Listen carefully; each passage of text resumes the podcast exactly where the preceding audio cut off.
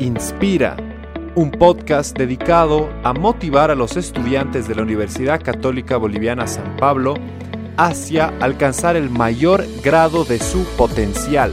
Bienvenidos a todos a un segundo episodio de Inspira. Hoy tenemos el agrado de tener un invitado especial quien nos va a brindar otra perspectiva con diferentes herramientas para que todas las personas que nos escuchan puedan entender y aplicar los principios de la inteligencia emocional. Vamos a dejar que este invitado se presente a sí mismo y nos cuente su trayectoria y a qué se dedica actualmente.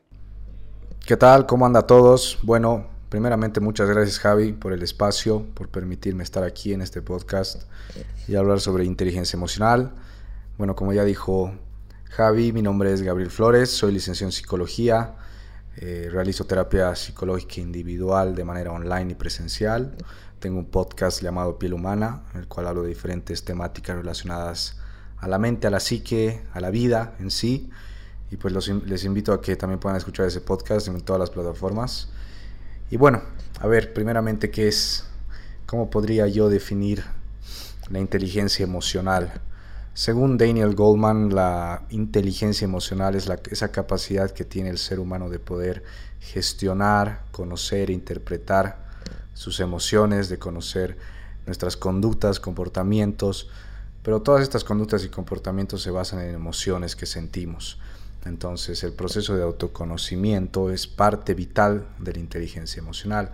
Uno no es más inteligente por tener conocimiento, sino inteligencia o llamada también inteligencia eh, intelectual, coeficiente intelectual, sino la inteligencia emocional eh, abarca una gran, y me atrevería a decir una gran parte de nuestra vida, más que tal vez la parte intelectual, es algo que Daniel Goldman remarca mucho. Ser inteligentes emocionalmente eh, es clave para poder tener un mejor desempeño eh, emocional, una mejor gestión emocional, unas mejores relaciones interpersonales y sobre todo esto de la empatía. La empatía es algo que habla mucho también este autor.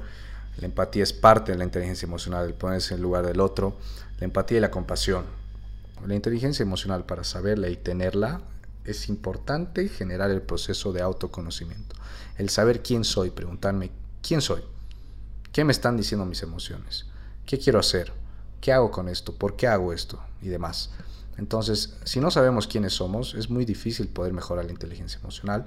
Entonces es vital generar este proceso de autoconocimiento, porque en el proceso de autoconocimiento van a salir tantas cosas positivas como negativas de ti. Pero mucha gente acepta lo positivo, pero no, no acepta lo negativo también que tiene uno. Todos tenemos tanto cosas positivas como negativas, pero no toda la gente acepta su lado oscuro, sus fantasmas, su parte negativa, sus momentos de odio, de rencor, de miedo y todo eso. Entonces la inteligencia emocional es también saber aceptar y abrazar todas estas facetas negativas que tenemos como seres humanos. Es lo que nos hace humanos, nos hace únicos y diferentes. Porque si todo fuera bueno, perfecto y bonito, qué aburrida sería la vida y todos seríamos inteligentes emocionales. Pero eso no existe. Entonces, el primer paso que yo daría para poder generar una buena inteligencia emocional es abrazarnos a nosotros mismos, aceptarnos como somos, aceptar, aceptarnos tanto con nuestras virtudes como nuestros errores y nuestras dificultades. El segundo paso sería conocer nuestras emociones, como dije al principio, qué me están tratando de comunicar mis emociones, qué me están tratando de decir y el empezar a escribir. A mí me gusta siempre plasmar mis emociones en un papel y hacerlo tangible, porque a veces cuando lo pensamos son como ideas que fluyen y vuelan en el aire, pero plasmar y escribir es una de las alternativas que uso mucho en terapia con mis pacientes, con los que trabajo individualmente.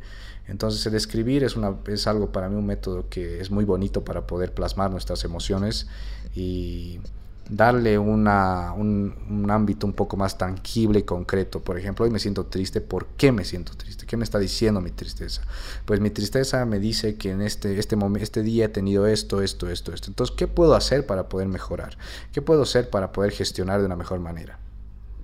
Entonces, hay muchas maneras en las cuales uno puede gestionar las emociones negativas, liberar, canalizar, como dicen los psicólogos, que puede ser mediante el deporte, la escritura es una de las las alternativas igual muy importantes, el arte, el baile, muchas, muchas cosas con las cuales se puede canalizar las emociones negativas y, y, para que podamos gestionarlas de una mejor manera. Entonces encuentra, encuentra tu propia alternativa, la cual obviamente va a ser la que más te guste, pero a veces los seres humanos encontramos alternativas para reprimir nuestras emociones un poco tóxicas y erróneas, como puede ser el alcohol, las drogas, el sexo y diferentes cosas que los cuales, por las cuales eh, preferimos hacer eh, llenar, llenar nuestros vacíos con este tipo de cosas antes de que de, canalizarlas de una manera más saludable y óptima. Y pues nos vamos a lo más fácil entre comillas que es consumir alcohol drogas y demás entonces nuestras alternativas tienen que ser lo más sanas, naturales posibles para nosotros y para nuestro organismo de manera tanto psicológica como física.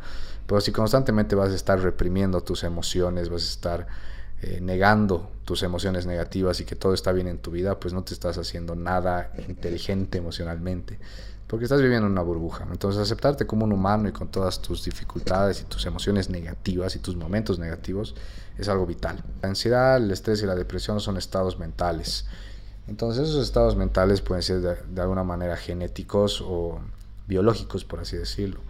Pero obviamente ahí se trabaja conjuntamente con un psiquiatra. Pero todos tenemos momentos de depresión, ansiedad y estrés. Eso es normal.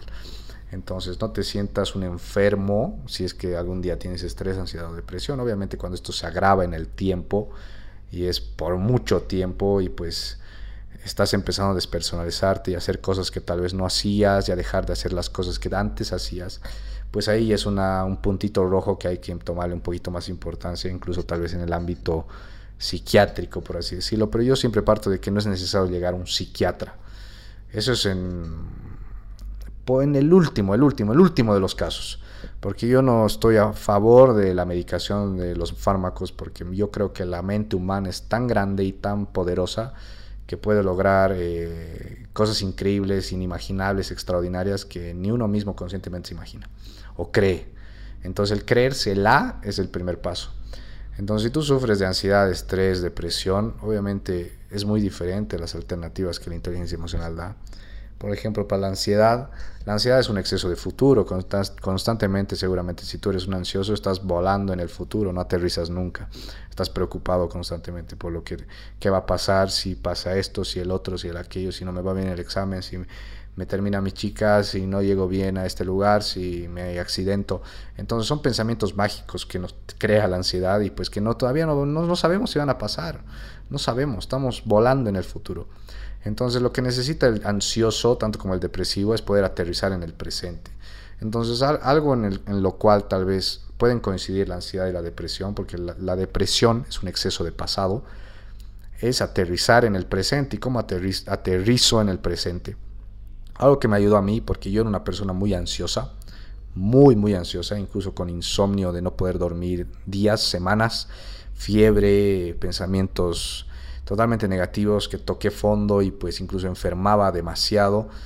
¿Qué es lo que yo hice? Empezar a meditar. Yo empecé la meditación hace un poco más de un año, un poquito más de un año, se va a cumplir un año.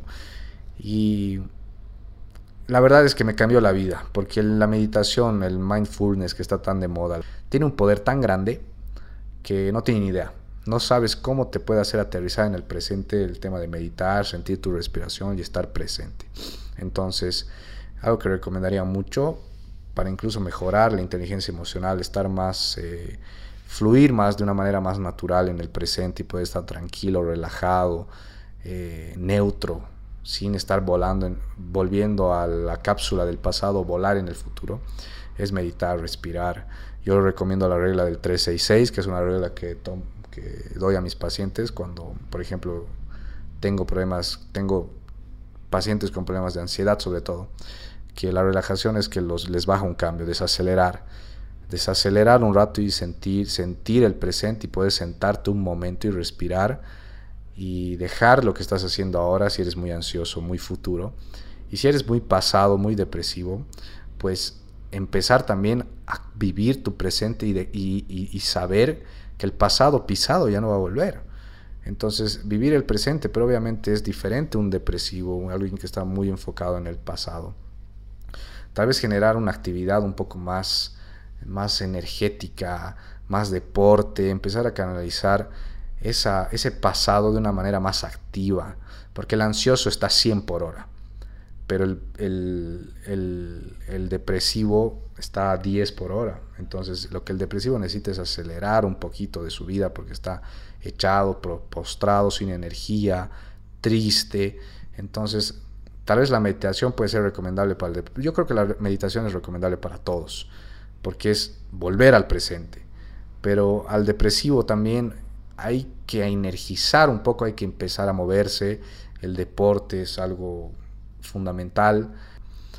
Entonces, bueno, espero que, bueno, primeramente muchas gracias Javi por el espacio, por invitarme a este episodio de tu podcast. Y bueno, les remarco nuevamente, mi nombre es Gabriel Flores, licenciado en psicología. Brindo terapia psicológica individual de manera online y presencial. Los invito a todos a escuchar mi podcast que se llama Piel Humana. Lo pueden escuchar en Spotify, en SoundCloud y en Apple Podcast para iPhone.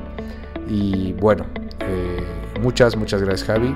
Y nos vemos en, en un próximo momento. Y bueno, gracias.